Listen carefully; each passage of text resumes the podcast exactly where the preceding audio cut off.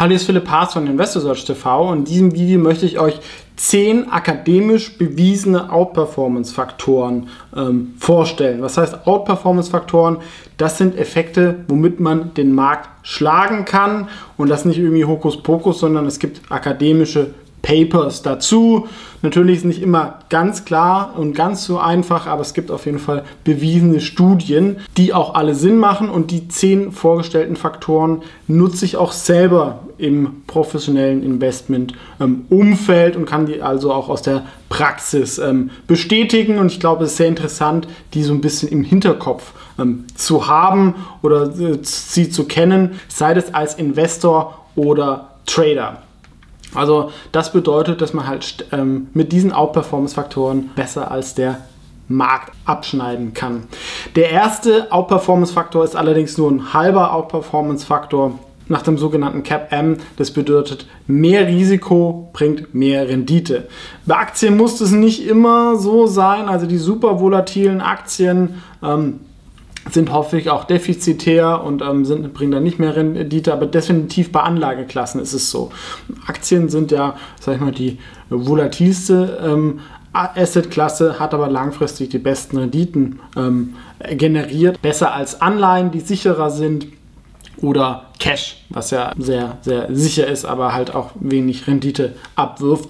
Und das macht natürlich Sinn, weil wenn es eine Rendite geben würde, ähm, die sicherer ist und besser, dann würden alle dahin gehen und dann ähm, würde dieser Effekt nicht mehr eine Rolle spielen. Aber auch bei Aktien ist natürlich so, wenn ich die komplett ähm, sicheren Aktien nehme, ist das natürlich auch eine gute Investmentstrategie, aber ich bin halt dann auch sehr, sehr nahe am Markt und idealerweise findet man Aktien, die individuell ein hohes Risiko haben, aber mit dem Gesamtmarkt vielleicht nicht so korrelieren. Wenn man dann viele von solchen Aktien in einem Portfolio hat, ähm, dann kann man halt auch mit mehr Risiko auf Einzelaktienebene ein Portfolio schaffen, was dann auch risikoangepasst ähm, den Markt schlägt. Ne? Weil es gibt halt die eine Messlatte des Marktschlags, dass man einfach eine bessere Rendite hat. Das kann ich aber halt auch erreichen, indem ich ein dreifach gehebeltes Zertifikat oder Hebelpapier auf den Index kaufe. Dann schlage ich den Index, aber ich habe halt auch dreimal so hoch Schwankungen. Ähm, also die echte Messlatte wäre natürlich,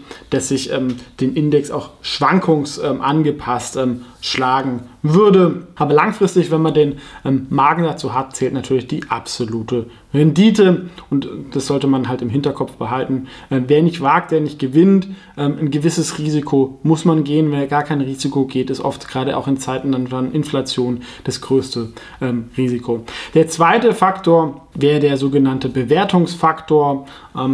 Der, früher war das nach Kursbuchwert, inzwischen natürlich auch nach ähm, Gewinnen oder verschiedene. Ähm, ist nicht immer nicht ganz klar. Man muss natürlich auch mal schauen, welchen Betrachtungszeitraum man hat. Aber per se gilt, Aktien, die günstiger sind, performen besser am Markt als Aktien, die sehr teuer sind. Macht, denke ich, auch Sinn, wenn ihr jetzt eine Aktie habt, die beide um 10% wächst, relativ ähnlich vielleicht von der Qualität ist und die eine könnt ihr zum 30-fachen Faktor des Jahresgewinns kaufen, die andere zum 10-fachen Faktor. Wird es normalerweise in einem Land eher ähm, selten geben, wenn es wirklich vergleichbar ist. Ähm, aber wenn das so wäre, ähm, wäre natürlich die Aktie deutlich interessanter, die man zum zehnfachen ähm, Marktfaktor ähm, kaufen kann. Da ich allein aus den Gewinnen halt eine Rendite von 10% habe, die man für Dividenden, Aktienrückkäufe, ähm, Firmenzukäufe ähm, nutzen kann. Und ähm, bei der anderen Firma wäre es nur 3,3% ähm, vor Steuern. Also Bewertung ist immer wichtig. Das zeigt ja auch der Erfolg von Warren Buffett, aber auch anderen, also die ganz großen. Ähm, schauen nicht nur, aber auch auf Bewertung.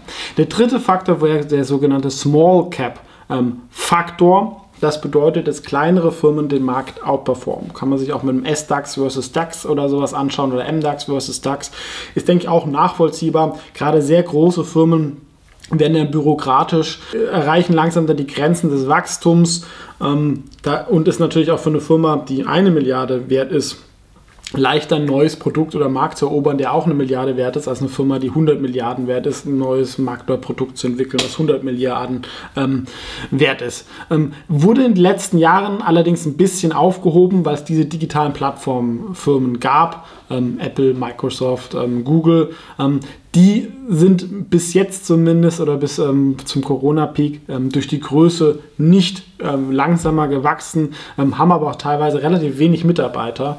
Ähm, das wird auch immer unterschätzt, weil es einfach digitale skalierbare Firmen sind. Das hat diesen Small Cap-Effekt ein bisschen ähm, abgefedert oder äh, äh, verschwinden lassen. Das kann aber davor gab es den und natürlich auch der Effekt von passiven Geldern alle kaufen ETFs äh, oder wollen sich ähm, so ähnlich wie ETFs ähm, und den Index aufstellen, dann fließen halt alle diese Gelder in diese Firmen, die in dem Index drin sind und das sind halt auch immer Large Caps. Das ist dann auch ein Nachteil für die Small Caps, wo sich dann halt Privatinvestoren und aktive Fonds ähm, drum streiten, aber passive Geldflüsse eine eher geringe Rolle spielen, vor allem wenn man dann im Microcap-Bereich runtergeht. Aber wenn man so guckt, so Tenberger Aktien in den letzten zehn Jahre, bis auf die großen Aufnahmen, ich glaube Nvidia, Netflix, ähm, Apple, Amazon, ähm, waren das alles kleine Firmen, wenn man da investiert.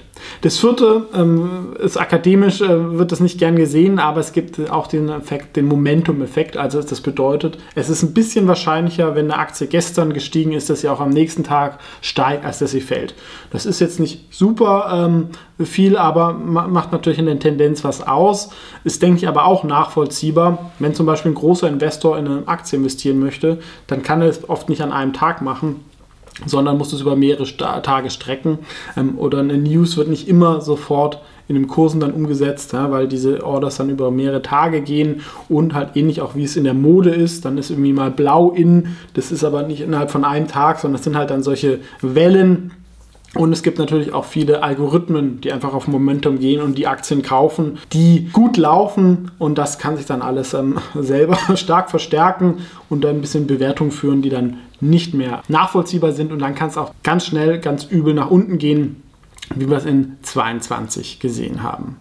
Zusammen ähm, ist dieses Modell auch akademisch bewiesen von dem Carhart Four-Factor-Modell. Gibt es auch ein Video ähm, dazu, kann man sich auch mal anschauen, was halt das neueste Modell ist. Nach den anderen Faktoren gibt es natürlich immer wieder akademische äh, Debatten, aber ich glaube, diese Faktoren machen Sinn und das sind natürlich die äh, vier oder jetzt kommt noch mit der fünften wichtigsten, ähm, die man wirklich, glaube ich, verinnerlichen sollte und auch in seine Analyse einfließen lassen sollte ähm, oder zumindest kennen sollte. Der fünfte Faktor wäre der Qualitätsfaktor. Das ist, oder der Mode-Faktor. Das ist natürlich der unbestimmteste Faktor, weil es gibt natürlich sehr, sehr viele verschiedene Mittel Qualität zu beurteilen. Ne, ähm, gibt es Magic Formula Investing von Joe Greenblatt, der halt irgendwie Return on Equity macht. Andere machen irgendwie welche anderen äh, Themen. Ähm, ich habe das, wie gesagt, halt mit dem fairen KGV ähm, gemacht, in dem Modell, wo ich halt die Qualität deiner Firma auch subjektiv nach 16 Kriterien beurteile und eine perfekte Firma hätte halt einen Score von 10. Ähm, da gibt es nicht die eine wahre Wahrheit, aber man kann oft schon sagen, ja, die Firma ist irgendwie besser als, eine, als die andere vom Geschäftsmodell, von der Kultur.